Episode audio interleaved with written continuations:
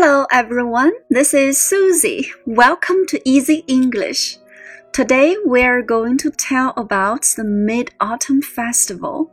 Now let's begin. The Mid Autumn Festival is a traditional festival in China.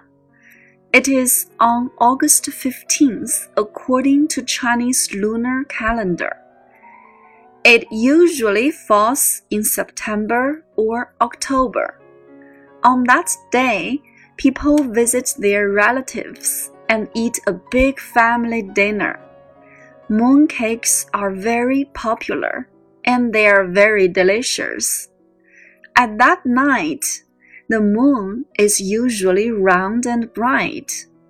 Some people like to watch the moon when they have dinner in the open air. They also enjoy the story of Chang'e with the children The end. 好了，小朋友们，下面我们来学习词汇。The Mid Autumn Festival，中秋节。The Mid Autumn Festival is a traditional festival in China. Traditional，传统的。Traditional festival，传统节日。中秋节 是中国的一个传统节日。The Mid-Autumn Festival is a traditional festival in China. It is on August 15th according to Chinese lunar calendar.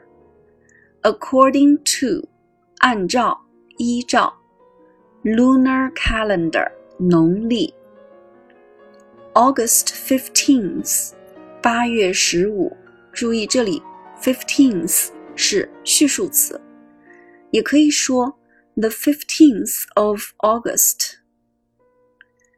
It is on August 15th according to Chinese lunar calendar. 按照中国的农历，它是在八月十五日。It usually falls in September or October. 它通常会在 九月或者十月，September 九月，October 十月。这里有一个动词 fall，f a l l，fall，动词表示落下。某一个节日呢，在哪一个月，他们用 fall 这个动词。那么我们翻译过来的时候呢，要符合咱们中国人的语言习惯，所以我们翻译成它通常。在九月或者十月就行了。On that day, people visit their relatives and eat a big family dinner. 那一天，人们拜访他们的亲戚 （relative 亲戚），吃一顿丰盛的家庭晚餐。A big dinner, big 表示呢，这个 dinner 是很丰盛的。mooncake 月饼，popular 受欢迎的，delicious 可口的、美味的。Mooncakes are very popular and they are very delicious. 月饼很受欢迎，它们很美味。At that night，在那一天晚上。 the moon is usually round and bright. Round, 圆的；bright, 明亮的。在那一天晚上，月亮呢通常又圆又亮。Some people like to watch the moon when they have dinner in the open air. 这里边，the open air，开放的空气。 那么，in the open air，它翻译过来呢，就是在户外。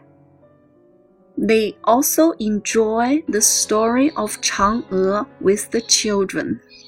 他们也喜欢和孩子们在一起讲嫦娥的故事。The story of 嫦娥，嫦娥的故事。The story of somebody or something，关于某人或某物的故事。 I always like the story of Snow White. 我一直喜欢白雪公主的故事。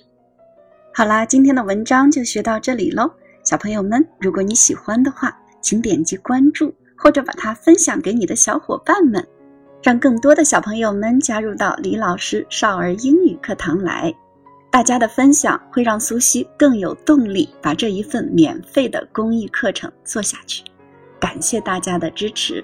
That's all for today. Thank you for listening. I'll be with you tomorrow.